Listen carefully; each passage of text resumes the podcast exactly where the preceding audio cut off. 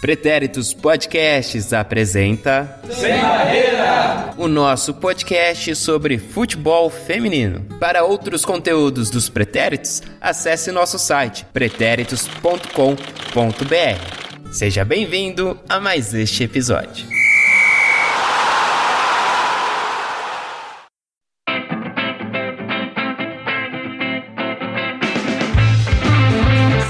Salve, salve, pessoal que acompanha Sem Barreira. Vocês estão acostumados aí, normalmente tem. Já teve voz da Elisa com seu cheiro, Edu com suas brincadeiras, bastidores. Já tivemos Duda também apresentando aqui. Hoje, eu, Ali Show, Alisson Rodrigues, vou apresentar um programa especial, fazendo um balanço do que foi esse Brasileirão né, de 2020 com essas problemáticas, corona na sociedade e vamos ter convidados especiais aqui. Temos Elisa, tudo bem, Elisa? Oi, Ali, oi, pessoal. Eu tô bem, graças a Deus. Assim, dentro da, da, do que é possível estar bem neste planeta Brasil. Estamos caminhando, seguindo, cantando, sobrevivendo, mas tá, tá tudo em paz, graças a Deus. Estava com muita saudade de conversar com vocês, de mandar o meu cheiro para vocês e falar sobre futebol feminino. Estamos aí tentando discutir um pouquinho sobre como é que foi esse ano. A gente fez isso no ano passado, né, fazendo um balanço de 2019, do ano todo, e aí agora a gente vai falar um pouquinho sobre o Campeonato Brasileiro. Vocês perceberam aí o sotaque é diferente, né? Elisa está lá em cima do nosso mapa, aqui de São Paulo eu tô falando. Temos aqui ela lá no Nordeste, temos aqui em São Paulo, não próximo, porque não podemos aglomerações, viu, gente? Cada um na sua casinha aí que tá ouvindo o nosso podcast aí, o Sem Barreira. Temos também Tainá Shimoda, Shimoda, Shimodão para os mais íntimos. Tudo bem, Tainá? Tudo ótimo, tudo perfeito. E também dentro do possível, né? Estamos bem, conforme a gente consegue. Fim de ano já é meio complicado mas, mas bem. Legal, a Tainá, vocês ouviram aí, enquanto ela falava, parecia que tinha um batuque de carnaval ali, tá chegando ali, mas acho que carnaval não vai ter em 2021, ainda tá toda essa parcimônia aí política, mas não é disso que a gente vai falar aqui. E o outro convidado, meu grande amigo, o cara que me deu voz ao Sem Barreira durante a Copa do Mundo de 2019 durante uma gravação. Ele perguntou: E aí, cara, você acompanhou o jogo hoje? Fala aí com a gente. E foi no Alemanha e Suécia. Ele que vai ser o papai do ano sem barreira. Lipe Rocha, tudo bem? Rapaz, você fala um negócio desse assim que eu te coloquei lá dentro. O pior que foi verdade mesmo, te coloquei lá dentro. Mas primeiro, né, pra, pra lembrar de toda essa história, quando tu entrou naquela sala, eu falei, mas que cabra folgado é esse que entra aqui sem bater? Entra, fala e, e nada, né? Rapaz, bicho sem vergonha. Mas não. Tu foi uma ótima aquisição pra gente naquela época lá, que com, com, com suas análises, sua visão de jogo. Eu vi isso, eu vi como você falava do, do futebol. Falei, rapaz, esse cara aí é, é bom, né? E a gente só teve ótimas aquisições, né? Com, com, com, com desenrolar do Sem Barreira. E Papai do Ano. Papai do Ano, rapaz. Descobri recentemente, ó, foi um susto, mas tamo aí, felizão. Parabéns! Muito obrigado, viu? Susto barra uma apreciação de vida, né? E o bom que vocês notem que o Lipe Rocha falou naquela época. Hoje já não é mais nem tanto uma boa aquisição. Naquela época era uma boa. Agora já não vale Não coloquem palavras na minha boca, rapaz. O que, que é isso? Você acha que eu vou pensar assim de ti? Não respondo, por favor. Mas é verdade, nessa observação que você fez, realmente é, onde nós gravamos, só para situar um pouco o pessoal, durante a gravação de um episódio antes do que eu, eu fui convidado a participar, aconteceu de eu acabar atrapalhando a gravação e até então eu e o Lipe não nos conhecíamos. Hoje nós somos bem amigos, bem próximos e acabou que foi esse, esse olhar que ele, meu, o que, que tá acontecendo? A gente tá gravando, quem é esse cara que tá perguntando que era em outro local. Mas tudo superado e o melhor que a gente só foi saber dessa história depois que a gente já tinha virado amigo de próximo conversar sobre vida, futebol, todas essas coisas que aglomeram o nosso dia a dia. É isso aí.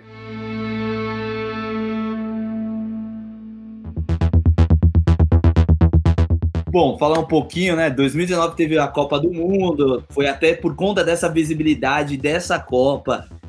É, foi o primeiro ano, teve a Copa, foi o primeiro ano da obrigatoriedade, né, dos times da Série A ter um time feminino para disputar as outras competições, por exemplo, Libertadores, times que não tivessem a categoria feminina iriam ser proibidos de disputar. Então a gente teve esse o times jogando A2, que é a segunda divisão do Campeonato Brasileiro Feminino, ganhando ascensão para o Campeonato Brasileiro da A1 deste ano, que foi o caso do Palmeiras, São Paulo, Grêmio, Cruzeiro. Então foi aglomerando, né, uma coisa que não é muito boa hoje, é, times de grande porte sendo apresentados a grande mídia e a grande público que não, não era representado, né? Só com futebol, com futebol masculino e agora tendo feminino também. Então a gente teve jogadoras voltando, saindo de um clube grande indo para outro, o caso da Ari Borges, saindo do São Paulo, indo para o Palmeiras. Temos a Gláucia, que jogava no Santos, foi para o São Paulo. A Andressinha, do Portland Storms, voltando ao Brasil, passando pelo Corinthians. Tivemos aí por conta do Corona. A gente vai falar um pouquinho mais para frente sobre esse balanço da Série A1. Tivemos a Bia Zanerato impedida de voltar para a China, acabou jogando por um certo tempo no Palmeiras emprestado, voltou agora da Europa também a Janaína, zagueira do Braga, que passou muito tempo jogando no Braga. Então tivemos essas curiosidades aí no Campeonato Brasileiro. O Corinthians, antes da pandemia acontecer, perdeu a invencibilidade, eram mais de 44 jogos sem perder um único jogo. Perdeu no, no, no clássico contra o São Paulo. A gente teve também o retorno do Brasileirão. Foi com algumas problemáticas, como tem acontecido, uh, por conta de Covid, testou positivo ou não. Algumas com mais estrutura, as outras não. Aí teve essa, esse aglutinamento de, de, de, de coisas problemáticas sendo resolvidas dentro do processo, né? E o Brasileirão foi acontecendo. Não podemos é, ter público, né? Nesses estádios até agora está sendo proibido o público nos estádios. Então a gente teve a, a, finalização do Brasileiro Feminino 2020 sem público, mas com a fase final tendo é, VAR nos jogos, né? Tivemos transmissões de, de forma mais expansada, que teve o Twitter, tivemos a, TV Bandeirantes entrando, já estava passando, continuando. Tivemos também a, a ESPN passando a semifinal e as finais também, tu, é, ida e volta, né? A, a, semifinal ela passou em VT, o jogo, e só as finais, os dois jogos ao vivo, então tivemos três plataformas passando, né? Então é disso que a gente vai discutir, a gente vai discutir os destaques também do campeonato. Sempre tem, né? A galera gosta de criar prateleiras, os melhores, os piores as surpresas, as decepções, aquele que foi até onde deu, não tinha mais o que tirar ali, o famoso leite de pedra, foi até onde dava. E também tem as novidades que a gente pode já pensar para o próximo ano. Além disso, você aí que está ouvindo Sem Barreira, você pode olhar nossas redes sociais, o arroba pode sem barreira, no Twitter, no Instagram, vai lá, segue a gente, curte, corneta, é, dá dica, sugere pauta, a gente vai ler, vai poder te. Não vou afirmar que a gente vai conseguir é, conversar com você de forma factual, mas a gente pode conversar com você seguindo a sua sugestão de pauta e você ouvir e falar, poxa, olha aquilo que eu comentei com eles, eles trouxeram para discussão. Temos YouTube também lá, a gente upa, né? Para aqueles que não conhecem upa, upload, né? Sobe o vídeo na, nas nossas plataformas. Todos esses vídeos vídeos que nós subimos no YouTube, na verdade são áudios. A gente sobe com a arte específica do episódio, já informando uma descrição, e você consegue também ouvir pelo YouTube o Sem Barreira.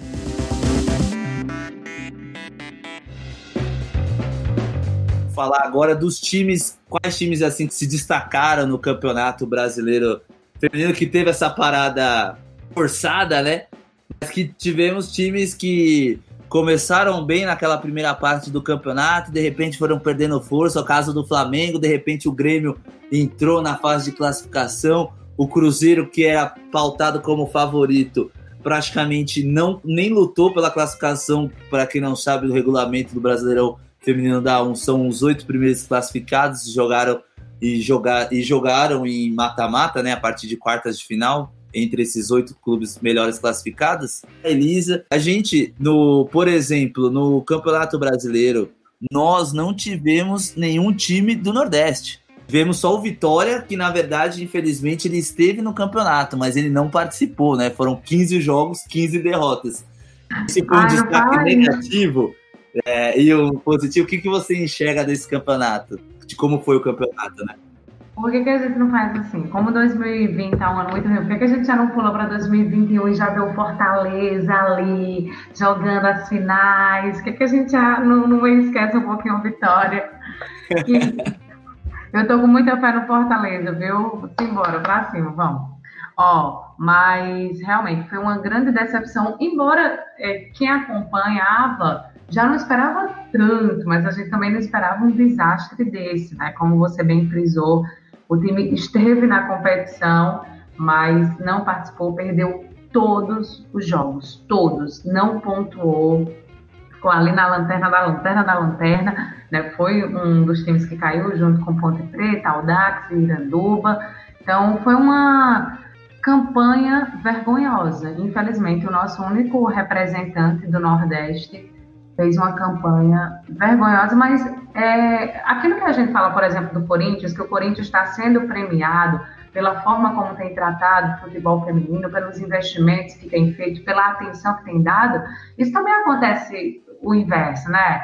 O, o Vitória não tem dado essa atenção ao time. São vários fatores, claro, são contextos diferentes, realidades diferentes. A gente tem que levar em conta também o atual momento que o mundo vive, mas, assim, obviamente, desde da pandemia, já já vinha esse desastre, o, o time teve um, um, desmonte, jogou praticamente com, com meninas, jogou praticamente não, né? Jogou com, com as meninas ali da base, meninas muito novas, ainda inexperientes. A gente percebia quando assistia os jogos do Vitória uma desorganização total, total, total, desorganização ofensiva, defensiva, era um time que, que não tinha nenhum poder ofensivo, tanto que, salvo engano, não marcou nenhum gol, né? Não, não marcou acho que nenhum gol, salvo engano, na, na, na competição. E teve um saldo negativo de 54. Então, dois gols, Elisa? Dois, dois gols, né? Pronto, pronto. Dois gols aí no, nessa primeira fase. Marcou dois gols, um saldo aí de 54, um saldo negativo. Não ganhou nenhuma partida. Era um time extremamente desorganizado, extremamente amador. E aí, infelizmente, caiu e vamos ver como é que vai sair né, nessa segunda divisão, né? A gente espera que o time possa se organizar, mas também não há uma, uma perspectiva para isso, porque o, o, clube em si não está bem. E a gente sabe que quando o clube não está bem, quem sofre mais é o, é o futebol feminino, é o futebol de base. Então, eu não tenho muita expectativa com relação ao Vitória também no ano de 2021. Acho que eu, que eu consigo pontuar isso foi uma, não diria uma decepção, porque eu não esperava. Eu, eu, eu, achava que o Vitória ia cair, mas eu não achava que seria uma campanha tão ruim quanto foi.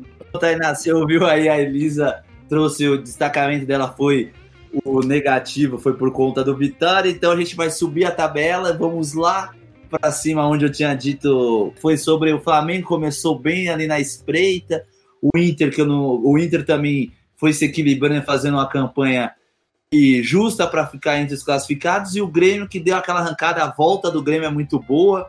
O São José também acaba fazendo uma, um retorno muito fraco, acaba também não passando, né? Como que você enxerga aí no destaque positivo? A Elisa já trouxe o negativo, agora vamos para o outro lado e depois o Lipe vai trazer o meio termo. então, eu acho é, alguns times pareciam, né? Começaram e pareciam que, e que eu engrenar muito, assim, um, um time que eu fiquei é, um pouco até decepcionada, vamos dizer assim, foi o São Paulo. Achei que é, ia é, desempenhar melhor no, no fim das contas. Eu achei que não foi tão bom assim. É, o próprio Palmeiras eu achei que deu muita, é, muita vacilada. É, eu acho que tinha time para ficar entre os quatro e terminou em quinto, né? Na, na, ali na primeira fase. Então, eu realmente acho que daria para ter terminado melhor. O Inter, foi, o Inter e o Grêmio foram dois times que, que surpreenderam, né? Eu, eu, achei o Flamengo foi uma grande decepção também. É, e aí acho que entra um pouco todos os questionamentos que todo mundo que acompanha o feminino, é, todas as pessoas fazem, né, em relação ao Flamengo, essa parceria eterna aí, é, enfim, acho que é uma coisa para se rever, inclusive. É, e aí tem aqueles times que você já espera muito, né, e que realmente fizeram por merecer, que o Corinthians, o Santos, a, a própria Ferroviária na segunda fase ali, vamos chamar de segunda fase pós-corona, teve uma, uma, uma decaída muito grande, mas continuou mais ou menos ali onde a gente imaginava que ficaria, né? E o Kinderman, que é um time tradicional no feminino e, e, e bom, achei também que fez uma, uma, boa campanha ali no começo, antes da, da fase mata-mata, né? Porque na fase mata-mata foram realmente muito bem. É, mas acho que esses times que são os times que se classificaram foram times que, que fizeram, né? Tiveram bom desempenho, mas dentre esses times tem os destaques. O, o destaque natural ali, que é o Corinthians, que né, a gente já imaginava. É, não, não, tem, não é uma surpresa, né? A, a surpresa foi ter perdido para o São Paulo, a surpresa foi ter começado um campeonato de uma forma um pouco atribulada ali. É, mas depois que engrenou, a gente já, já sabia mais ou menos a, a, o rumo da história, né? Aí os outros times, eu acho que assim, é, eles fizeram por merecer o campeonato que a gente esperava quando ali terminou 2019 e tal, e aí vieram os reforços de 2020, é, de todos os times se reforçando, acho que o, o, essa, esse período aí de, de classificação foi bom, foi assim, bem esperado nesse sentido de competitividade, né? Foi realmente um campeonato que se mostrou bem mais competitivo do que a, do que a gente vinha é, assistindo. E, e foi bem legal de ver, assim, é, todos os jogos, enfim.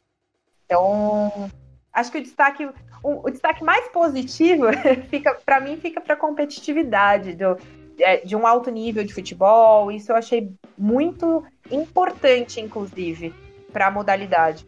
Não, legal. Mas pegando esse papo aí, Tainá, que você disse, eu traz levar pro Lipe, porque, por exemplo, o Corinthians, apesar da forma atribulada, foi uma derrota só no campeonato, né? Foi essa derrota e, e os resultados, apesar do desempenho não corroborar com o Corinthians, os resultados vieram. Por outro lado, a Ferroviária fazer duas brincadeiras infames. Ela meio que saiu dos trilhos após o Corona.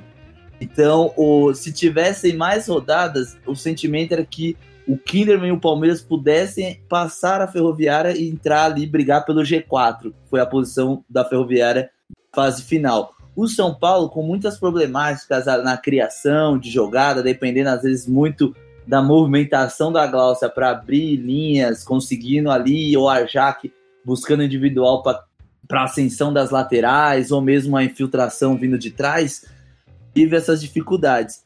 E o Flamengo, como a Tainá também destacou, outra coisa infame, naufragou, né? Porque essa parceria com a Marinha tem muitos pesares, muitas problemáticas nítidas que não são levadas de forma correta e acabam é, prejudicando o clube que poderia estar tá expondo a sua marca muito melhor diante de todos. Lipe, o que, que você traz aí para mim do seu olhar, do que, que você viu desse campeonato brasileiro nessa primeira fase de classificação? A gente tem o Kinneman tradicionalíssimo, treinado pelo Jorge Barcelos, sim, aquele que treinou a seleção brasileira, vencedor do PAN de 2007.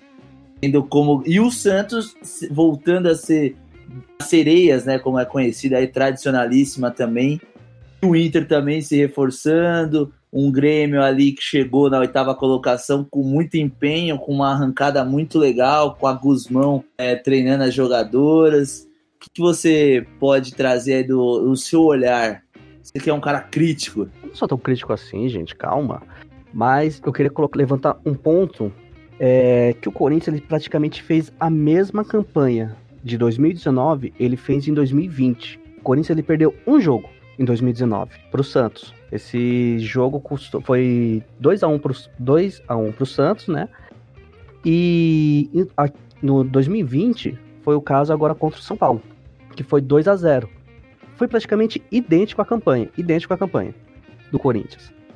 Agora na questão aí dos dos oito classificados do, do campeonato, fala a verdade que eu, eu não estou surpreso com essa com esses times, né? Porque são times que, que querendo ou não, eles têm uma boa estrutura, né? O São Paulo estava se, se, reinventando, tirando, perderam algumas jogadoras, como a Valéria, como a Antônia, a Cris também saiu, teve ótimas, é, como eu posso dizer, ótimas contratações, como a Glaucia, a Duda, a Dani, jogadores que deram mais experiência para o time, tirou um pouco daquele time muito jovem e colocou mais experiência, mais, mais cadenciamento de jogo. Isso eu achei muito interessante. E no caso do Palmeiras, que são esses são os times que eu mais acompanhei, né? Até a questão do Corinthians, que o Corinthians já é unânime, né? Um, é o melhor do Brasil, né? E, e disparado.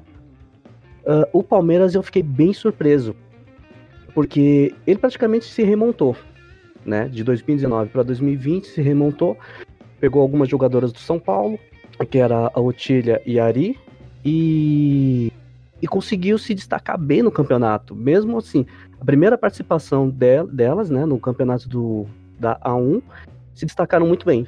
E o caso do São Paulo também, né? Se destacaram muito bem. Agora, no caso do Flamengo, dele não ter se classificado, do Cruzeiro, esse Cruzeiro sim eu achei uma decepção. Eu acreditava que poderia beliscar alguém ali, só que para ele subir, alguém desses oito tinha que sair. E tava muito difícil. E tá muito difícil. E eu acho que isso vai ser dos próximos anos, vai se manter nesses oito aí. Eu acho que vai ser dessa forma que vai acabar ficando. Sendo que o Fortaleza ou o Bahia pode estar subindo, né? E pode mudar toda essa história aí no, no ano de 2021. Não, o Cruzeiro tem muito. A, a gente tem aí a, a Nath Andrade, que participou do, de um episódio aí com a gente, já participou de outros também. Cruzeiro teve muito, muita crítica. A Nath, acompanhava muito é, o time, falava sempre das problemáticas táticas que muitos se viam e não entendiam a continuidade do Jorge Vitor como treinador do Cruzeiro, né? E muitos falavam da, do mau aproveitamento, da Duda, do time que não encaixava a Dantas na lateral esquerda também, que passou por lá, tá agora no Flamengo. Tinha, tinha muita coisa disso. Agora o Cruzeiro aposta numa renovação de, de time grande, de time que realmente pensa grande no projeto, que é o caso do Marcelo Cello, para quem não conhece, né, que é o Frigério. Ele foi aquele cara que começou muito bem os projetos no Audax, para quem não conhece, o Audax aqui na região de Osasco, para São Paulo. Então, ele estava em coordenação técnica, ele tem muita experiência com futebol feminino, passou pela Guiné Equatorial, passou Copa do Mundo, passou pelo 3B de Manaus. Ele é um cara acostumado, ele é um cara de. Vamos, aquela coisa que a gente fala, né? Currículo no, no meio. Da... Ali Show, você esqueceu de falar a principal conquista que é o Paulistão do Palmeiras, né? Por favor. Exato. Exatamente. Bem lembrado, Shimodão. Eu falo, meu, Shimodão acompanha essa moça. Maravilhosa. Shimodão é um espetáculo de informação. E aproveitando essa coisa da troca, Cruzeiro, jogadoras, o Olímpio já trouxe um pouco aí as jogadoras que se destacaram, né? Eu vou citar algumas aqui e vamos ver se algumas vai bater aí com a sua listinha ou se você vai trazer novos nomes. Um nome que eu trago, que óbvio que todos vamos citar, é a Iane, né? A Iane foi a goleira do Vitória, que ela impediu muito mais goleadas é, vexatórias do que as que aconteceram, que assinou com a Ferroviária. A gente teve a Duda, como eu já citei, a Dayana no Iranduba, a Capelinha volante no Cruzeiro, Milena no São José, a XL, é XL mesmo, hein, gente? Gisele, G-I-S-S-E-L-E, ela é ponta, joga aí pela seleção sub-20, do São Paulo, a Yaya, que toda já conhece, vamos dizer assim, ela era o Xerox da Valéria, a Yaya, a Jaque, a Rafa Soares, que atua de volante, de zagueira, Timodão sempre agrega informações. Pode entrar, pode trazer jogadoras verde e branco também, que não tem problema nenhum. ah, é, eu queria trazer então, já aproveitar, né? Tem a Carla Nunes que fez uma, um ótimo início aí de, de campeonato. eu acho que deixou a desejar né, na, na, na parte mata-mata ali, mas eu, eu colocaria ela como um, um destaque no geral. Do, de, de, outros times, eu acho que você citou bons nomes. É, a, a Gisele, por exemplo, é realmente um nome bem forte pra gente ficar de olho aí, né? Assim, até pelo futuro. A Jaque é, do São Paulo é uma outra que, assim, eu, eu gosto muito do futebol dela mesmo. É, acho que ela realmente vai evoluir bastante. Uma jogadora que também, ela né, passou pelo Palmeiras em 2019 e eu sou muito, muito fã, é a Camila, que tá no Kinderman. Gosto muito da Camila. No Kinderman a gente também né, tem, tem ótimas jogadoras ali, é, elas chegaram à final. Eu só não vou citar muitas jogadoras do Corinthians, porque apesar delas, de elas serem realmente muito boas, acho que todo mundo já meio que conhece, né?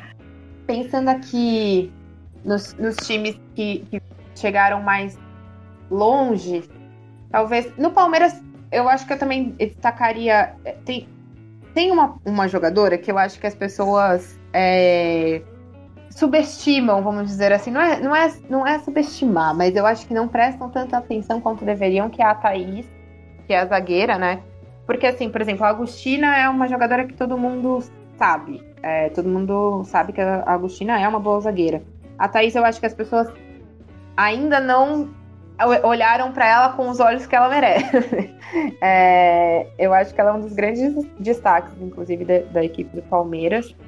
Tô tentando pensar das mais novinhas, é, mas, enfim, assim, acho que tem.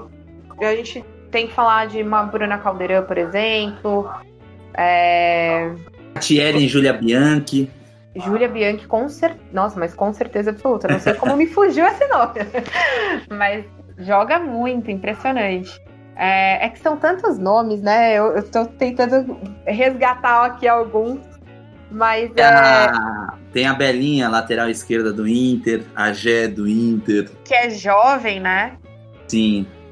É, a, a Belinha é super jovem também. Essa, a, essas jogadoras que, que são sub-20, sub-21 ali, é, a gente tem uma leva boa que tá, né, tá vindo aí.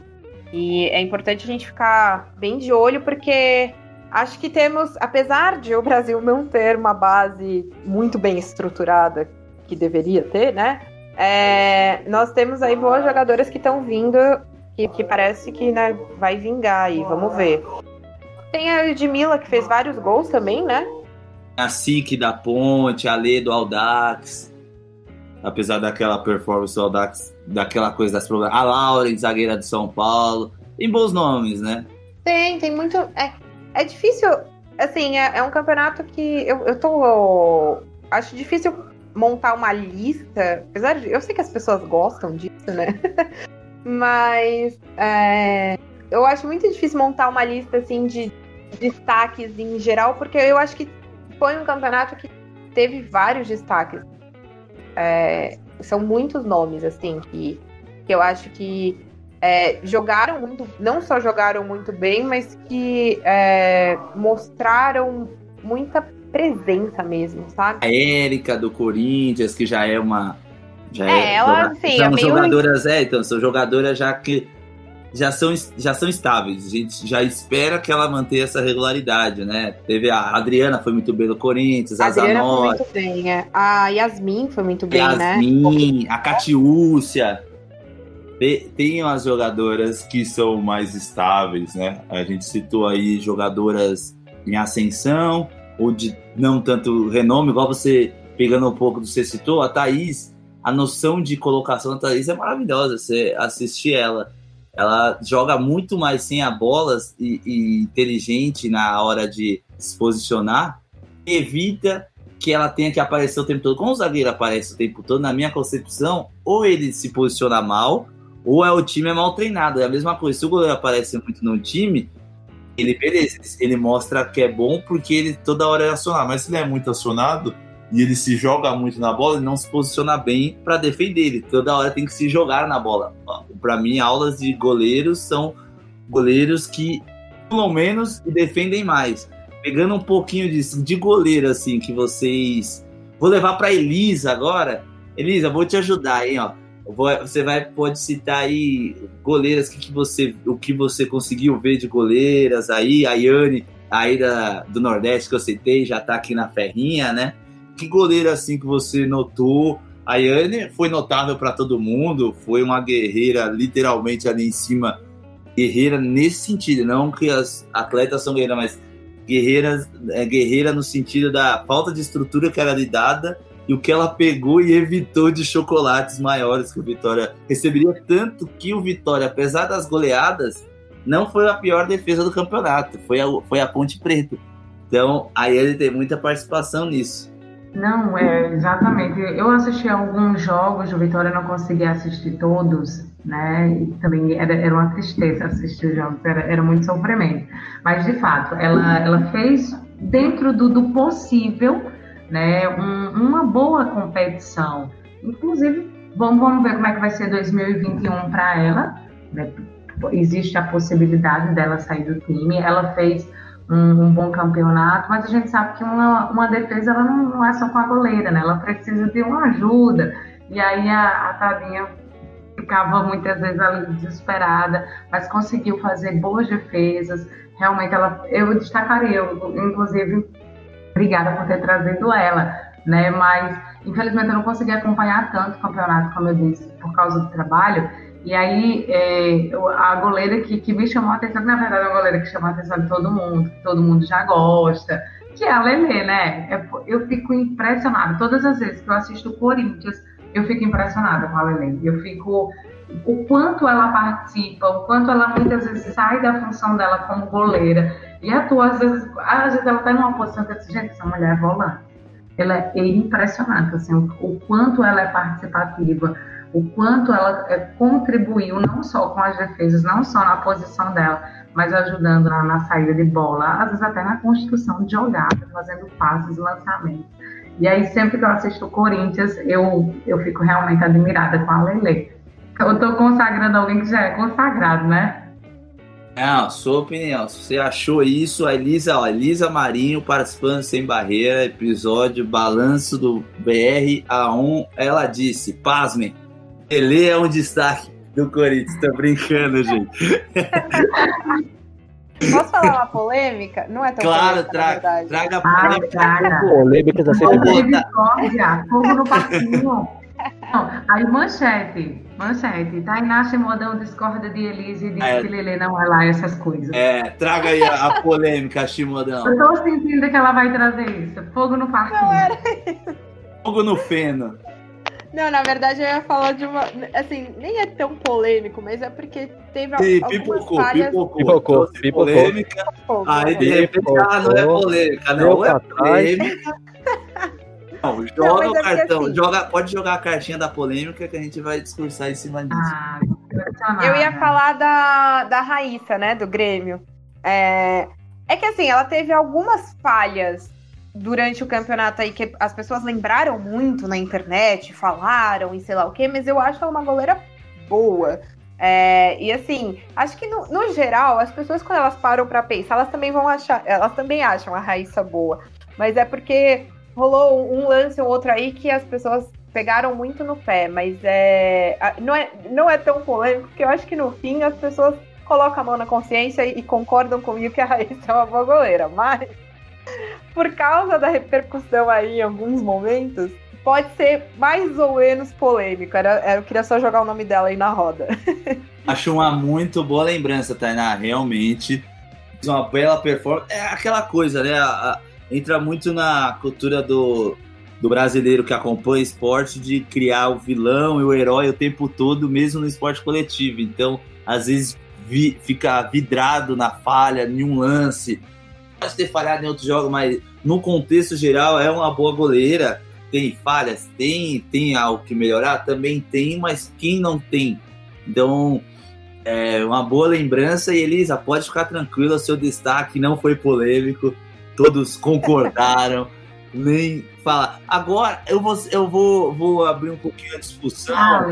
Pode, pode trazer. Fale, fale. Não, é, eu queria roubar um pouquinho o teu lugar, porque eu queria fazer uma pergunta para o pessoal, porque a gente falou das revelações né, claro. né, dos principalmente essa galera digamos assim, que a gente não conhecia, mas enfim, não conhecia tanto, alguns a gente realmente não conhecia, mas esse ano também ficou marcado porque teve um mercado da bola bem movimentado, como você já citou lá no início. E aí eu queria a opinião de vocês sobre essas jogadoras já badaladas, é, badaladas, conhecidas, que foram para outros clubes, né? Como, como é que vocês, por exemplo, avaliam a Andressa no Corinthians, a Gláucia no, a no São Paulo, tem essas jogadoras que foram, que já são conhecidas da gente, mas que foram para outras equipes. Vocês é, to, todas elas para vocês fizeram uma boa competição? Alguém decepcionou? Como é que foi para vocês aí? Elisa, vou apimentar um pouquinho, vou, vou expandir um pouco essa pergunta. Teve essas badaladas contratações, mas quem foi que mais decepcionou? Aquelas que vingaram menos do que se esperavam, principalmente da hora do mata-mata. Agora a gente vai falar já essa parte mais final, mais aguda do campeonato, com a com os outros classificados, para quem não sabe, Grêmio, Palmeiras, Kinderman, Corinthians, São Paulo, a Ferroviária, o Internacional e o Santos. E claro, o Corinthians. Ah, quem é aquela que vocês perceberam que ficaram aquém da expectativa pelo talento que a gente sabe que elas têm? Vou começar pelo Lipe. Rapaz, você, você não gosta de mim mesmo, né? Você me joga umas fogueiras aí que é, que é complicada né? não, mas se foi de, se essa jogadora é, foi destaque, em tese nós teríamos visto. Se ela, se você conhece essa jogadora e ouviu pouco falar dela, pode ser que esse caminho seja da decepção. Ó, eu vou dizer assim, não foi decepção pelo fato dela jogar, né? Que ela, eu tenho certeza que se ela tivesse um tempo maior, ela dá uma ia ser um destaque fenomenal. Mas a decepção pelo pouco tempo que ela jogou. Eu acho que vocês já devem saber de quem eu tô falando, né? Da Bia Zanerato. Que se eu imaginar se ela ficasse mais tempo no Palmeiras, tivesse um, um tempo maior, não tivesse voltado pra China tão logo, eu acho que poderia ter sido até uma. Poderia até ter sido um pouco diferente essa final do, do, do brasileiro. Que eu acho que ia dar um trabalho ali pro Corinthians, viu? Mesmo o Corinthians sendo um, um, time bem, bem organizado, bem montado, isso e aquilo, que é um time que já tá há muito tempo e só vem agregando peças é, de peso, né? Como a Andressinha veio e, e arrebentou ali o, o sistema deles ali, melhorou mais ainda, eu acho que se a Andressa, se a Bia Zenerato tivesse ficado mais, ia agregar mais ainda ao time do Palmeiras. Então, nenhuma, assim, eu só vejo a questão de, de, de decepção, é o pouco tempo. E é isso. Sabonetou. Sabonetou, eu. É, sabonetou o Lipe. Vocês notaram aí que ele foi por análise mais tranquilinha ali, os aeroportos abriram um tempo, eles falaram: opa, Bia volta para a China, sabonetou, bonito, vou para Chimodão e depois finalizo com a Elisa, que já que ela trouxe essa discussão, eu quero ouvir mais sobre ela no final. Pode aí, Chimodão. Eu tô sentindo que o Ali, ele trouxe a gasolina e tá esperando só a gente riscar o fósforo. Não é assim, ó. Não espere fogo no parquinho aqui. A gente é tudo paz e amor. Não, é que o meu parquinho é movimentado, as pessoas caem, levantam, se machucam, mas o curativo o pessoal tá tudo soltando pipa no ventilador, assim não dá, né? Não, rapaz, a gente tá soltando pipa no ventilador, com essa pandemia sim. É, não pode. Os parquinhos estão fechados. Exatamente. Relaxa, modão. Olha, é, agora eu vou ser cancelada no Twitter, mas tudo bem. É, eu acho, assim. Eu gosto assim, eu gosto assim, ó. Já não saboneta, já, já, já cortou o sabonete no meio e falou: esse é meu, esse é seu e vamos embora. não é nem assim uma questão. Eu acho que tipo envolve todo o time e a campanha do time num geral, que é a Cris. É, saiu de São Paulo, foi pro Santos, né? Longe de mim falar que ela é uma jogadora ruim, não é esse meu ponto. Mas eu acho que podia render um pouco mais. Assim talvez, entendeu? é, e nesse momento a torcida do Santos inteira vem me xingar no Twitter e é isso aí, já tô até vendo, mas é, é isso. Lanes já ouvindo o podcast em edição extra, já cancelando o Chimodão e falando que tá... Já tô imaginando o Lanes me, me enchendo o saco. Cancelando e falando, não, a Taizinha foi muito melhor e se juntar as duas não deu uma. Só complementando o senhor Henrique Guimarães também, né? Que é um outro Santista do nosso time aqui. Ele já tá bem decepcionado contigo, senhora Chimodão. É, boa lembrança. Henrique já, já lamenta essa, esse corte de amizade, falando da crise, mas passando esse momento de brincadeira, realmente eu, eu vou concordar com a Shimodão e adiciono a Taizinha ainda, que inclusive vou ser, eu vou ser um pouco polêmico. tem algumas jogadoras têm um patamar que é exigido mais, que é esperado mais. Então, quando sofre críticas, às vezes as jogadoras não aceitam. E aí tem a, os fandoms, né? A gente adora falar de fandom de músico, de cantor. Tem fandom de jogador. E tem fandom de jogador que não de jogadora que não aceita crítica em cima daquela atleta. E a Taizinha chegou nas redes sociais a reclamar de, de cobrança. Mas é futebol profissional. Futebol profissional, você vai ter cobrança jogando em times é, que tenham suas exposições. É isso que a gente busca, que esses times tenham aparições e essas aparições serão cobradas daquelas que forem melhores jogadoras dentro do elenco. Eu concordo. Ah lá, Chimodão. O, o, o sabonetou o Lip nem abriu o microfone. Elisa vai soltar o cheiro agora dela lá, mas também o microfone ficou, ó, vazio. Eu tô fazendo, assim, só concordando com vocês. Eu concordo sobre a Thaisinha, eu concordo sobre a Cris. Eu concordo mais sobre a Thaisinha. Concordo mais sobre a Thaisinha, porque realmente, é, não que ela é tão badalada assim, enfim, mas já, já é uma jogadora, já passou pela seleção, mais conhecida, e se esperava um pouco mais. E aí eu acho que de fato a gente ficou um aquém. Eu tô com uma opinião aqui guardada, mas eu tô com tanto medo de ser massacrada que eu acho que eu não vou falar. Não, jogue, jogue, não, não, jogue, não, jogue. sabonete já basta o limpo. O limpo já, já basta eu, deixa, deixa eu limpinho, deixa eu limpinho, só eu. Já, já tá, não, não, se suja, não se suja. Não, mas tá aqui, ó, e o Chimodão na torcida. Fala, fala. Edu, qualquer coisa tu corta aí, tá? Se tu sentir que eu vou ser jogada na fogueira. Não, mas assim, nem é uma crítica, olha que besteira. Mas é porque quando a gente fala de alguns nomes, chega a dar medo, porque como vocês falaram, né? Tem um pessoal que é endeusado e, e alguns até merecido tal.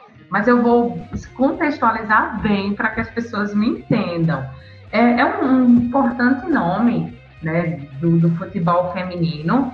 É, e se essa pessoa estivesse em qualquer outra equipe, diferente da que ela está, ela seria a peça principal, a principal jogadora, o principal destaque e tal.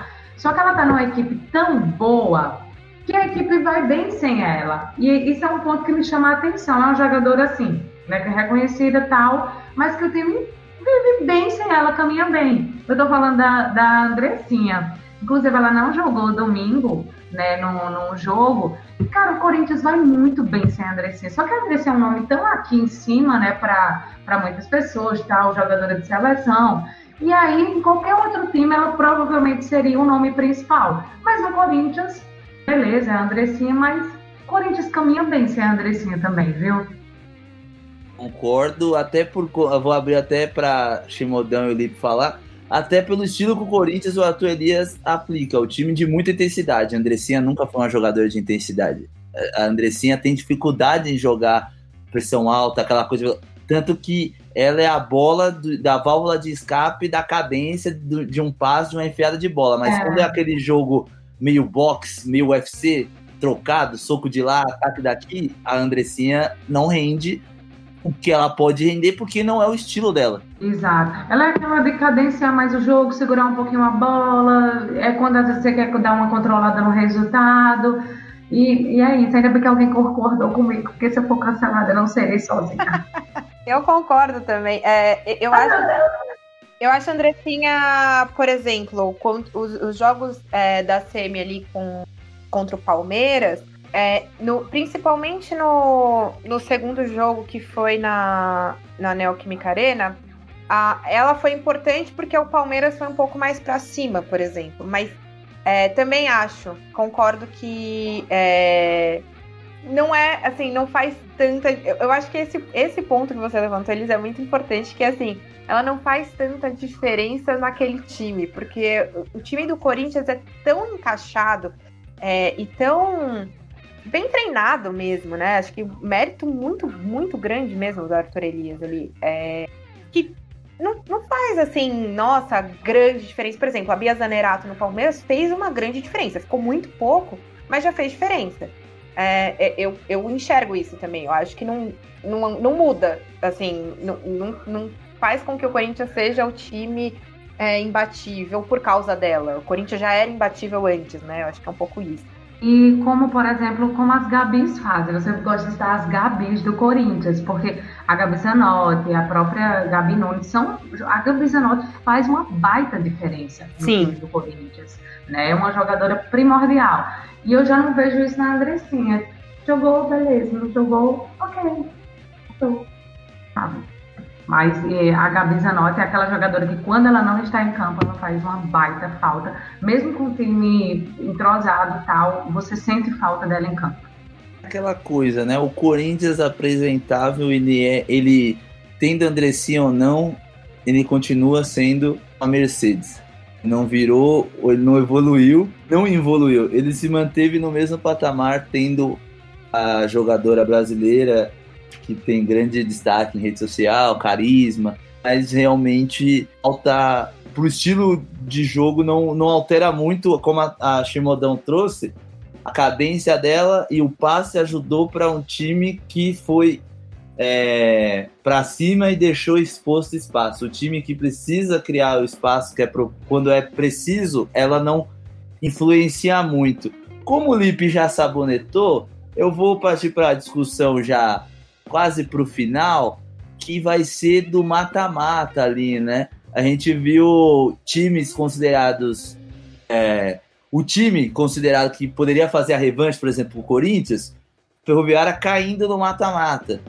O Internacional, de reativação de time recente, assim como o São Paulo, se mostrou uma presa muito mais difícil a ser batido pelo Kinderman do que o São Paulo na semifinal, que tinha passado o carro no Santos, mas contra a equipe catarinense não se mostrou factível e nem próximo de vencer, apesar de ter ganho o jogo da volta em Santa Catarina. Não parecia ter forças para levar essa classificação e o Kinderman estava muito seguro, atuando muito melhor do que quando enfrentou a equipe do Sul. O que, que vocês acham? O que, que vocês viram dessa relação do mata-mata que acabou culminando com um derby, que a Chimodão já trouxe aí de exemplo quando nós citamos a Andressinha, em que o, no primeiro jogo ali o Palmeiras levou para um 0 a 0 e acabou sendo derrotado na Neoquímica, e o Kinderman eliminou e impediu um novo clássico né, na, na final do Brasileirão e acabou fazendo o Corinthians e Kinderman, mas antes disso eu quero saber de vocês que vocês encontrar de peculiaridades nessa essa fase de quartas de final, também que teve o Grêmio apanhando os dois jogos no Sul e, e aqui em São Paulo. Risalda Maldosa. é, um pouco.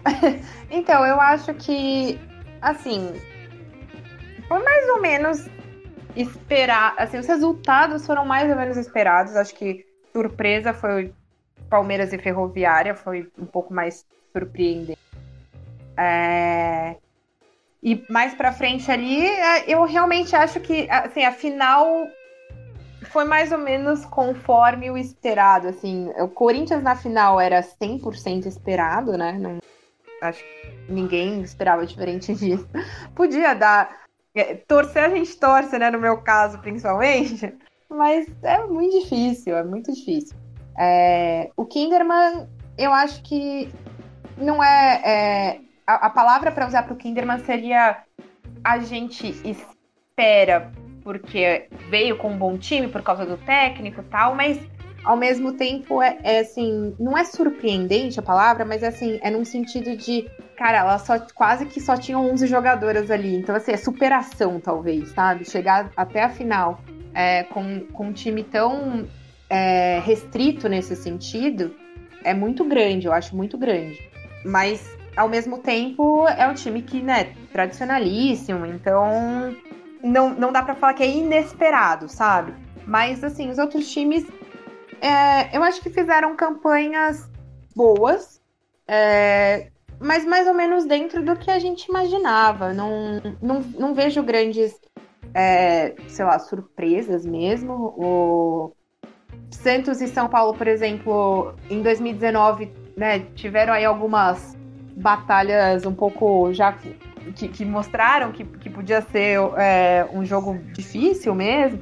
Enfim, é, Grêmio, o Grêmio e o Inter, eu acho que eles foram mais surpreendentes no, no sentido de. Na primeira na, na fase de classificação. Assim. No mata-mata, o Grêmio não tinha muito o que fazer também, né? não, assim, é, é, um pouco, é muito difícil. É igual o Palmeiras na semi, é muito difícil, cara. Então, sei lá, não, não sei se eu consigo analisar mais agora. Estou tentando pensar em alguns destaques, alguma coisa assim, mas é, é um pouco isso. No, no fim das contas, é, foi bom e, e, e, e, né, foram jogos, trouxe o campeonato de uma forma em geral, mesmo no mata-mata, trouxe alguns jogos é, bem legais de se ver e tal. Mas é, eu acho que chegou, assim, foi afunilando com os times que mais tinham é, time mesmo para estar tá ali, sabe? O, o Lipe, pegando o gancho aí em cima do que o Chimodão falou, que foram é, basicamente as expectativas daqueles que tinham alguma expectativa chegaram onde deram e aqueles outros não. Mas você acha, você concorda, você não acha que, por exemplo, a Ferroviária tinha uma expectativa de chegar na final, ou ao menos numa semifinal, quanto a gente faz, fazendo a revanche da final de 2019? O São Paulo, pelo, por essas batalhas com o Santos, não poderia ter apresentado um futebol melhor ou mais capaz de vencer o Kinderman, que é o que eu falei, passou muito mais apuros e dificuldades contra o Internacional na fase anterior a essa da semifinal. E o Grêmio fez aquela piada infame, a Chimodão falou, mas realmente não tinha como. É, queira ou não, foi uma batalha, conseguiu chegar na fase de classificação, mas chegou em oitavo lugar, consequentemente pegou o melhor time do país há dois anos, e que não e que tinha uma derrota nos dois anos, que era essa do São Paulo, que aconteceu antes da pandemia. Então o Inter e o Grêmio foram muito bem na fase de classificação, mas o Inter teve um maior benefício por ter conseguido uma vaga numa posição melhor e acabou até fazendo um jogo duro com o Killer muito mais que o São Paulo. O que você acredita tem acontecido para o São Paulo ou mesmo a Ferrinha não terem alçado voos maiores no campeonato? Cara, da questão da Ferrinha contra o Palmeiras, eu, eu realmente acreditava numa, numa questão de do Ferroviária estar tá passando, né? Só que o Palmeiras ele se, se mostrou aquele, aquele, aquela surpresa, né? Pra estar tá chegando numa semifinal, batendo Ferroviária, que, que, que esteve ano passado numa boa posição, Ferroviária que estava na quarta posição esse ano, foi uma grande surpresa, realmente. Tanto que quando estavam falando do Grêmio tá pegando o Corinthians, eu tipo, sabe aquela torcidinha tipo, ah, vai que, né? Já que pessoas se acontece do Grêmio passar, aí ia ser um, um, um, absurdo, ia ser um absurdo sim, mas poderia, né? Poderia acontecer. O futebol é sempre uma caixinha de surpresa. E no caso do Santos e São Paulo, São Paulo e Santos, no caso, é, como que eu posso dizer? Realmente já é um, já são muito, já são velhos conhecidos, porque o que teve de, de batalhas, né, como vocês colocaram, ano passado, esse ano, é uma coisa absurda, né, já se tornou realmente, o clássico parece que ali já são os dois ali que sempre vão estar se pegando ali no, no, na questão do, do, do resultado, né. Uh, Havaí, Kinderman e Internacional. Bom, eu, vou, eu iria muito pela questão do tradicionalismo, né? Que foi, foi o que aconteceu. E o Havaí acho que foi mais inteligente para ter conseguido passar o São Paulo, foi mais inteligente. É aquela questão, tipo, já conhece o campeonato, sabe que tá jogando contra um time teoricamente, né? Isso, isso faz uma diferença. Tem a questão do treinador aí que vocês colocaram do Havaí Kinderman, que é um excelente treinador. Então, tipo, a única surpresa para mim realmente só foi a questão do, do Palmeiras ter passado.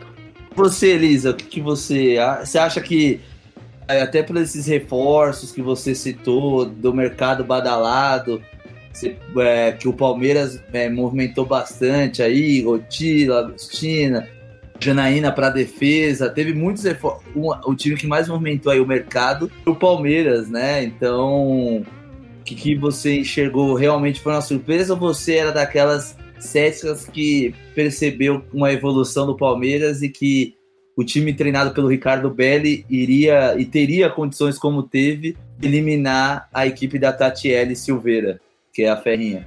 Surpresa eu não diria não. condições tinha. É, lembrando, a Ferrinha ganhou do Palmeiras na, na, primeira rodada na fase de pontos corridos, né? 4 a 1 salvo engano, o placar. É, condições tinham, e pelo. Eu não assisti esses jogos, falando de jogos da quarta, né? Das quartas, mas até pelos placares, tirando do Corinthians, que ganhou lá na casa do Grêmio de 3 a 0 a gente percebe que foram jogos disputados, né? O Palmeiras conseguiu avançar ali nos pênaltis. Então, foram jogos esse da Ferrinha com o Palmeiras e os outros, jogos que ambas as equipes tinham, qualquer equipe aqui, pelo que a gente percebe, tinha condição de passar para a semi. E o interessante é que os times do Sul, o Inter e o Grêmio, foram eliminados pelos times finalistas, né? O Havaí eliminou o Inter e o Corinthians eliminou o Grêmio. E uma coisa que me chamou a atenção, saindo um pouquinho da, da análise das partidas, é que o, no futebol feminino, a gente já conversou sobre isso outras vezes, meio que vai se repetindo o que a gente vê também no masculino, né? Da, da hegemonia de alguns times, porque dos oito times que avançaram para a fase mata-mata, cinco são de São Paulo.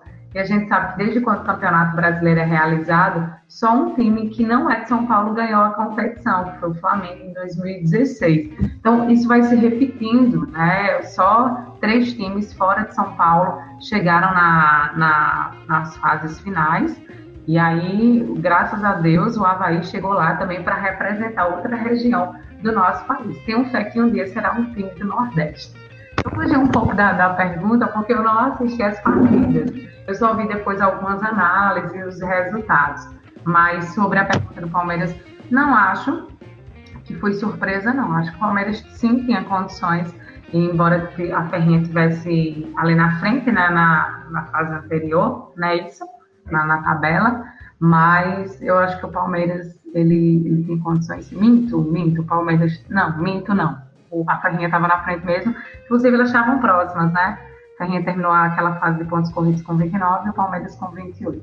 É, realmente, eles era, era uma condição que muitos acreditavam muito mais na tradição do que era pelo que era apresentado, porque é o que eu falei, existia um campeonato pré e pós-corona, que até a Tainá brincou. Claro. Que existiam dois campeonatos por conta do que foi jogado. A Ferrinha volta muito mal e o Palmeiras mantendo aquela regularidade. E a Ferrinha, sim, era, era nítido que se tivesse mais rodadas, o potencial de Palmeiras e Havaí Kinderman eram muito maiores superar a Ferrinha e a Ferrinha acabar decaindo para sexta ou sétima colocação e até pudesse é, entrar em parafuso e até perder a vaga no mata-mata. Acabou não ocorrendo, né? E aí fomos, fomos agraciados aí por uma diferença. Sua observação muito boa de cinco clubes do estado de São Paulo estarem no mata-mata, num campeonato brasileiro que é quase um regional, né? E ao mesmo tempo, a região representada também a outra são três da mesma região, da região sul.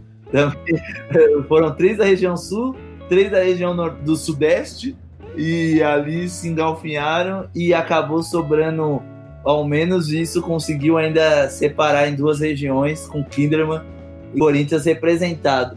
Na final, o que, que vocês viram de que era possível ou aquele primeiro o jogo de ida mostrou que o Kinderman se tinha alguma chance era no primeiro jogo que na Neoquímica era meio que utopia levar esse título. Vou começar com você, Elisa. Eu não consegui assistir o jogo de ida, também só vi uma, umas resenhas, umas análises, mas falando do, do jogo de domingo mesmo, né? No, eu, eu fiquei assim, o Havaí, ele veio para iludir a gente. Não que eu estava torcendo para o Havaí. Pouco. Ninguém queria que o Havaí ganhasse. 80%. Mas o, o Havaí, o primeiro tempo... hein, Elisa? Que sabonetada, hein? Ah, 80%. Foi, foi, gente. Que eu adoro quando assim a gente quebra as regras, sabe? Olha, um time que nunca ganhou. Então era 100%. Note que ela agora expôs. É 100% que ela torcia pro Kinderman. Não era 80%. Ela então, sabonetou. Assim, é. Mas assim, o Corinthians mereceu. Mas enfim, vamos à partida. Senão a gente fica aqui, Edu deve estar bem bravo com a gente. É, no, o, o primeiro tempo foi muito bom Né? O, o, jogo todo foi muito bom, só que o primeiro foi um pouquinho é, mais disputado, embora os gols do, do Havaí foram nos segundos, quando deram aquela iludida que poderia rolar um empate para pênaltis, essas coisas. Mas eu gostei mais do primeiro tempo, porque eu acho que o Havaí, por, um, por, por algum momento ali, conseguiu é, anular, não vou dizer totalmente anular, né? Mas conseguiu dificultar a vida do Corinthians, que é um time extremamente agressivo, é um time rápido na, na transição ofensiva. E aí teve uma dificuldade, principalmente ali no início do jogo, para chegar à área do Havaí, para finalizar. Só que depois foi conseguindo, obviamente o Havaí não conseguiria é, manter por muito tempo. Até tentou alguma marcação alta por, por alguns instantes, mas aí depois a, o Corinthians acabou encontrando espaços, né, com, com, lançamentos, cruzamentos, enfim, e aí conseguiu na, na bola parada também fazer os seus gols. Mas eu gostei muito da partida, acho que foi uma partida boa, de muita qualidade. E eu até coloquei depois no, no, no meu Instagram, né? Deu a lógica, porque eu acho que quase todo mundo apostava no Corinthians, e deu o melhor. Né? O Havaí foi um time bom, que, que fez uma campanha boa, bacana, mas o Corinthians era melhor. E isso, se, se a gente viu em campo, a gente já vinha vindo, né, pela campanha que o time fez. Então, é um time que, que mereceu. Eu falei, eu, eu queria, assim, que o Havaí ganhasse, mas o Corinthians é muito merecedor do, do, que ele tem conquistado, né? Pelo que a gente vê em campo e também pelo que a gente vê fora. É muito bom ver o Corinthians jogar. Eu gosto realmente de ver o Corinthians feminino jogar porque é um time de muita qualidade. As meninas são muito boas da defesa ao ataque. É um time muito gostoso de ver jogar e mereceu ser campeão brasileiro pela segunda vez, né? Vocês viram aí que a Elisa sabonetou no começo, deslizou ali, aí ela foi pro, pro apostas de poker, de fichas, apostas 80%, depois ela foi ao in, queria o Kinderman, mas ela finalizou dizendo uma verdade, o Corinthians mereceu e muito, joga muita bola, ganha. Nem sempre ganha o melhor, mas quando ganha o melhor é muito bom porque se sente representado e mostra que é aquilo que treinou e aquilo que busca concebido de forma legal. Ganhou campeão. Vamos para o Chimodão falando dessa final e finalizamos daqui a pouco com o Lipe. Olha, eu concordo bastante com, com a Elisa, assim, em geral. É, óbvio que eu tava torcendo pro Kinder, mas acho que não tem nem dúvida. Posso falar abertamente, né? Sou palmeirense, então assim, tranquilo para mim falar sobre isso. Mas é. Eu acho, assim, o primeiro jogo, né, eu vou ser muito sincera, assim, eu não vi o segundo jogo, né? Mas o primeiro jogo, eu achei que em alguns momentos o Kinderman conseguiu é, se mostrar é, muito parelho ali. E aí, uma coisa que eu, que eu venho percebendo, assim, os, os times que tentam, pelo menos, é, agredir o Corinthians de alguma forma, é, e geralmente, né, é assim, tem que ter intensidade e tal, mas os times que tentam, o Corinthians sempre se assusta. Assim, é, se você consegue colocar o seu jogo ali, isso aconteceu com o Palmeiras também. É, e aí, é, o, o que acontece, né? O, o que acontece de, de um lado e não acontece do outro. O Corinthians, por exemplo, quando é, agride e é muito agressivo, é, geralmente não perde oportunidade. Os outros times, eles conseguem jogar até é, o famoso jogar de igual para igual durante algum tempo, mas depois, é, se perde alguma oportunidade, é muito difícil de conquistar novas oportunidades ali. E isso é um grande problema, porque se você não faz o gol no Corinthians, você tá ferrado. Vou falar português bem claro aqui. E, e aí, assim, eu acho que é, principalmente o primeiro que foi, que eu vi, né? Foi um, foi um ótimo jogo, mas é um pouco isso. E aí tem um outro ponto que é.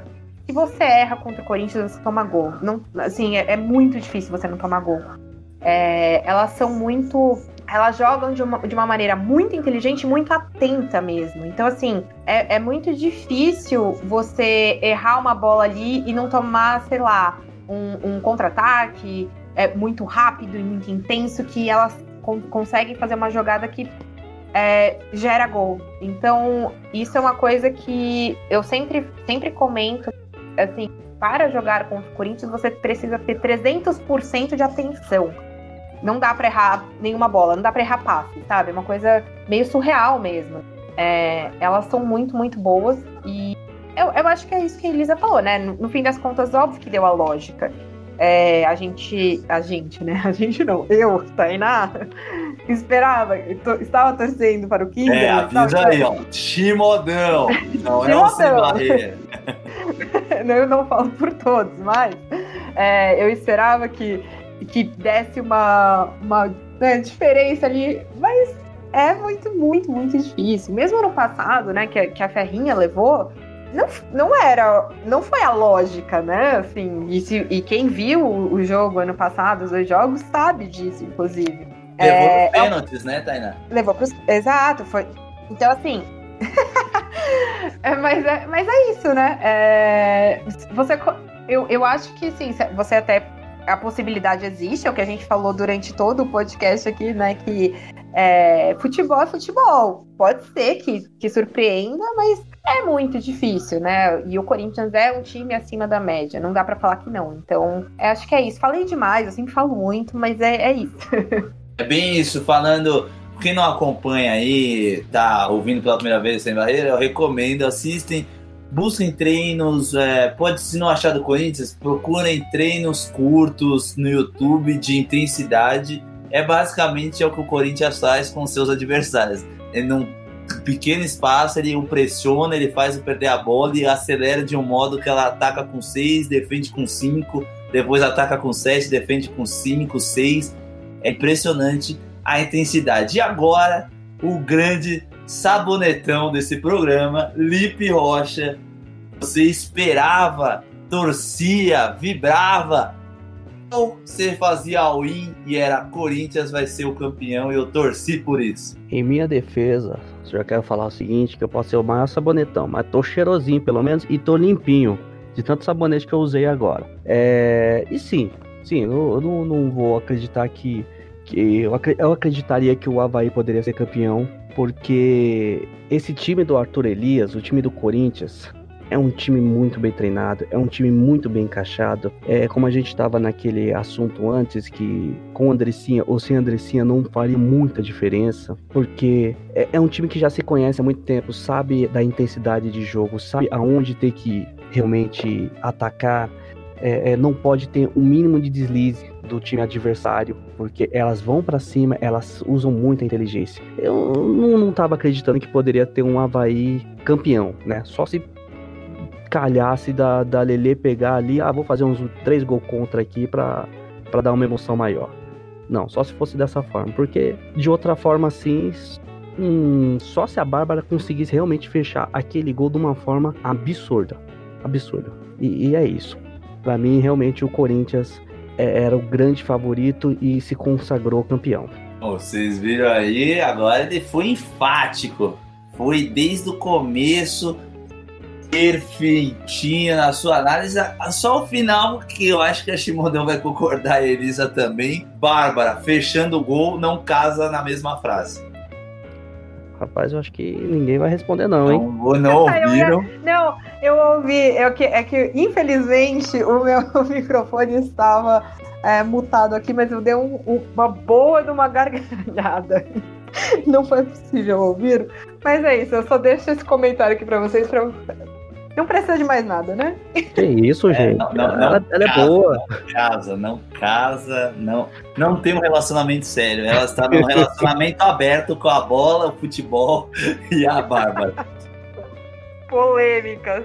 Vocês são muito polêmicos, rapaz. Eu não posso nem falar, dar, dar uma moralzinha na bichinha. Olha, cada um aqui soltou a sua polêmica, então cada um se responsabiliza por ela.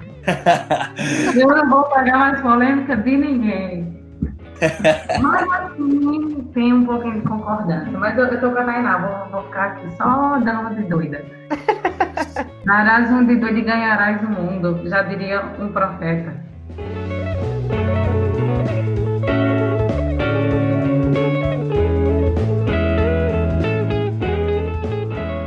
Ai, ai, é isso aí, né? Bom, vocês viram que a gente fez esse balanço, fechamos aí com chave de ouro, o futebol feminino vem ganhando seu espaço. fazendo uma menção aí a mais um movimento de que o público feminino tem sido ouvido. Ah, para quem está ouvindo no futuro, está ouvindo hoje, vai ouvir amanhã, vai ouvir quando o nosso editor colocar no ar. Tivemos aí uma notícia muito bacana de uma narradora sendo contratada pela Rede Globo, a primeira, Renata Silveira. Então, temos em mente que a partir de 2021 teremos transmissões 100% femininas e envolvendo tanto o futebol masculino e feminino. Então, teremos os próximos capítulos dessa novela.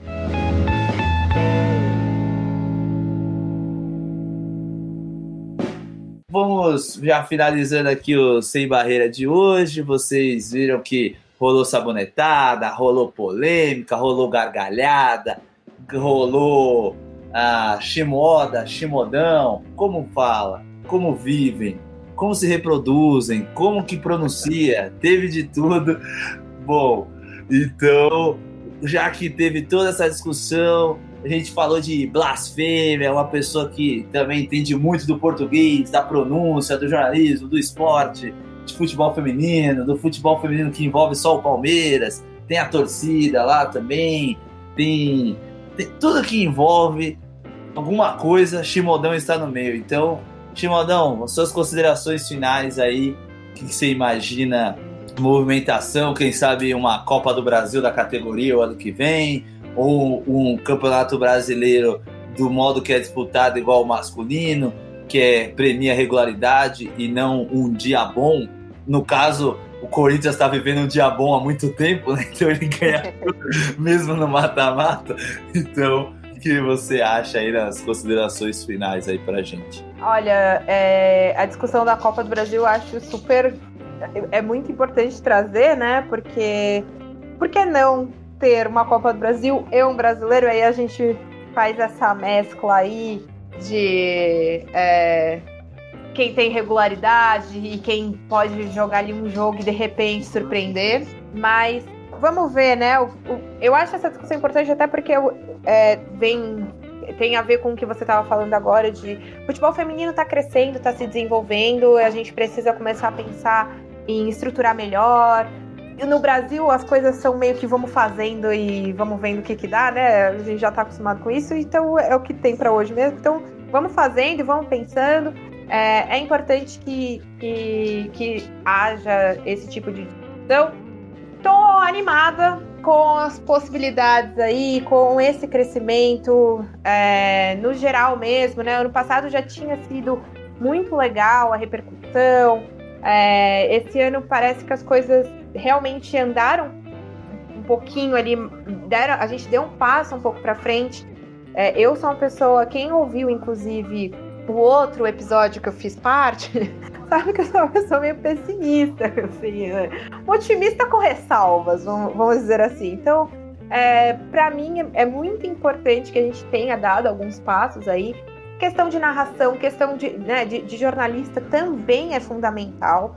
É, é, ao mesmo tempo é muito louco que em 2020 a gente esteja comemorando esse tipo de coisa, né? Assim, enfim, eu, eu sou uma pessoa que eu sempre penso um pouco, nossa, mas é, é, legal, claro, acho super importante, mas, meu Deus, né? 2020, gente. Enfim. Me formei em jornalismo, inclusive, porque eu queria fazer parte aí do, do mundo do jornalismo esportivo. As coisas desandaram, mas agora eu tô aqui de alguma forma.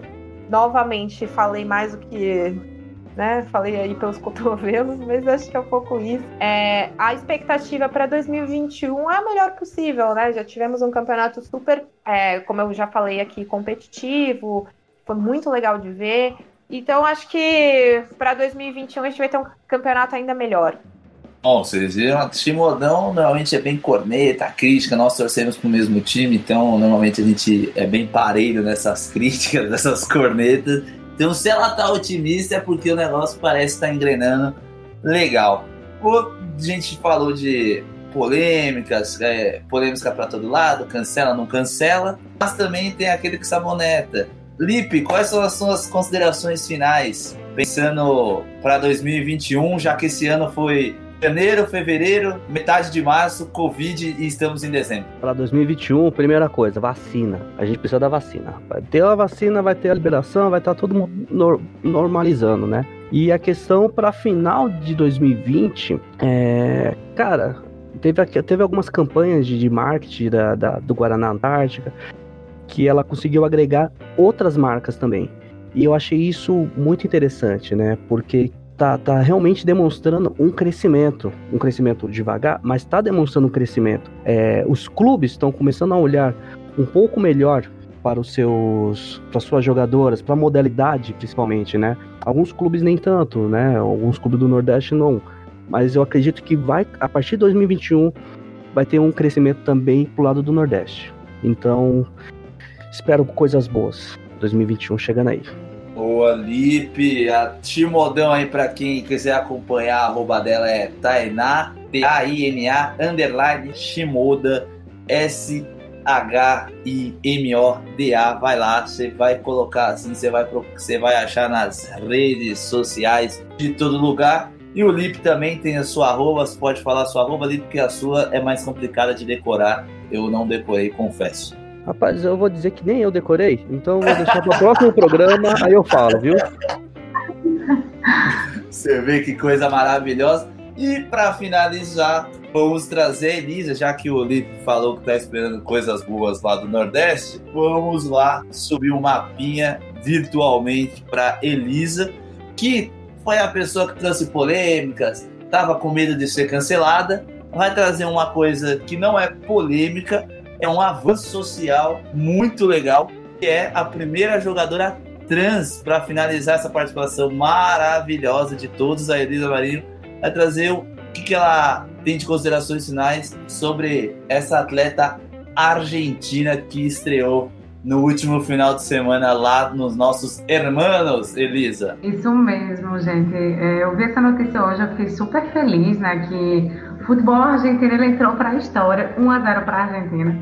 É, no campeonato feminino argentino, o Vila Nova São Carlos, ele contou com uma mulher trans em sua equipe, é um fato inédito. Ah, inclusive, a equipe teve até uma derrota tal, mas acabou que esse acontecimento né, tomou conta, enfim, acabou ofuscando. O nome dela é Amara Gomes. É, não, não conta tanto a história de vida dela, mas ela, ela traz uma mensagem bem bonita, né, numa entrevista, que ela diz assim, que sigam lutando por seus sonhos, porque estamos de passagem pela vida. A única coisa que podemos fazer é lutar pelo que acreditamos. Tudo que é novo é revolucionário, mas os desejos são particulares e não serão de todos. Temos que lutar, sair e buscar nossos objetivos. Então, essa é a mensagem da Mara, e como você falou, é um avanço, é um afago na alma, é uma alegria, é uma esperança de que as coisas estão mudando e mudando para melhor. Isso também tem acontecido no, no futebol feminino. Vou fazer minhas considerações finais, que são muitas, tá? Então podem sentar aí, eu vou encerrar. E eu falando um pouquinho também, como vocês já frisaram, o quanto foi importante, o quanto foi bom esse campeonato. Eu confesso que eu estava um pouco receosa, porque a nossa expectativa era lá em cima, depois de um 2019 muito bom, muito bom. Então, veio a expectativa, cara, 2020 tem que ser melhor. Só que aí veio uma pandemia. E é aquilo também que a gente apontou, a gente sabe que quem acaba sofrendo mais, se estão, todos os setores estão sofrendo, imagina o futebol feminino. Isso a gente viu também, infelizmente aconteceu, né? Diversas equipes Inclusive, tiveram até alguns que encerrar atividades. Teve aquela polêmica com dinheiro, né? Que, que alguns não, não repassaram para as atletas. Enfim, mas a gente sobreviveu. Estamos chegando ao fim do ano, né? Hoje é dia, não sei se pode dizer a data, mas já estamos em dezembro. E aí a gente dá aquela respirada. Conseguimos sobreviver. O futebol feminino sobreviveu e podemos dizer que foi sim um ano positivo. Eu acho que domingo é, coroou isso porque foi uma transmissão belíssima. Eu acho que nunca nos meus melhores sonhos eu poderia ver uma TV fechada, uma TV aberta, rádio transmitindo, sabe, no Twitter. A gente viu isso, sei lá, em Copa do Mundo, na, nas Olimpíadas, mas era o Campeonato Brasileiro Feminino. A CBF recebeu 109 pedidos de credenciamento para essa final. Isso é emocionante, é lindo, foi lindo de ver assim, de ver a audiência que a emissora teve, né, que a Band, a, a, narradora que vocês falaram é da ESPN, e a gente assiste, algumas pessoas, né, eu assisti o jogo das meninas com ela, e no outro dia ela assumiu aí, né, saiu a notícia de que ela foi para a Globo. Então, quanta coisa boa aconteceu esse ano para o futebol feminino. Bom, para fechar, eu quero dizer que realmente o Nordeste vai, vai ser melhor no ano que vem, viu, na Série A, na Série A1, se Deus quiser. Estamos aí com três na Série A2 nessa fase nas quartas. O Fortaleza, o Ceará e o Tiradentes do Piauí. O Tiradentes já perdeu o primeiro jogo, mas eu tenho fé de que, quem sabe. Fortaleza ficou no 0x0 com o Bahia e eu tenho fé que o Ceará, quem sabe, não elimine o Botafogo. Então, nos aguardem, que o Nordeste está chegando. E quando a gente chega, a gente chega de verdade. Então é isso, gente tá rolando Paraibano também, viu? Quem quiser assistir alguns jogos, o Botafogo da Paraíba tá transmitindo lá no YouTube. E já que é para falar os arrobas, às vezes eu, eu trago lá os resultados dos jogos do Paraibano, que vai ser um campeonato de tiro curto. Começou é, dia 7 de dezembro e vai até o dia 19. Então é rapidão. E aí lá vocês acompanham os resultados, alguns palpites, que eu sou palpiteira, alguns comentários que eu sou comentadeira. E é isso. Elisa Marinho, 12, eu acho. É um 12 lá. É isso, gente. Obrigada. Um cheiro para vocês, viu? Cheiro de volta. Muito obrigado, viu? Vocês viram? E, ó, produção aqui me passou. Arroba do Lipe Rocha, o nosso querido sabonetão aí do episódio de hoje. No Instagram é Lip, LP underline Rocha 1988. E no Twitter ele é arroba Lipe Rocha, tudo junto, 88. Não é anúncio de rádio, é realmente Lipe Rocha 88. Você vai encontrar aí para você, ouvinte do Sem Barreira, para conseguir acompanhar. A, gente, a minha arroba é a Rodrigues93. E mandar um abraço aí, a produção me avisa também, as minhas considerações finais. Um abraço para o Aquino, nosso preparador, ah. preparador físico do Tiradentes. Agradecer também claramente Agora na Antártica, nós do Sem Barreira agradecemos ter sido vistos como um dos projetos também que acompanham o futebol feminino e recebemos latas personalizadas que está em posse do nosso editor-chefe, mas que conta com a contribuição de todos, Eduardo Willi. Então, ficando por aqui, vou agradecer a Chimodão, que está mais uma vez convidada a participar de outros, falar durante 50 minutos e todo mundo só agradecer a ela. Tô brincando, Chimonão. Ao Lipe, que participou desse episódio. A Elisa também. Elisa, você me chamou, você queria falar alguma coisa? Não, é. Ah, para fechar, meu Deus, eu falo demais, desculpa, Edu. É que a gente teve um destaque bem interessante que aconteceu na competição, que foi da Kathleen, a primeira mulher a alcançar 100 gols pelo Santos. E aí uma notícia muito boa, acabou passando batida aqui, mas eu não iria embora sem mandar esse abraço para a Kathleen, que recebeu todo o reconhecimento merecido, 100 gols. E olha, bela lembrança aí da Elisa. Mais uma vez, obrigado a todos aí que ouviu mais esse episódio com a gente. E vai ouvindo, se não acompanhou a tripa, a história Puxa a Capivara da Sem Barreira no Instagram, no YouTube. Eu vou ficando por aqui aquele abraço do Alexu. Obrigado, Chimodão, Elisa e Lipe. Até mais.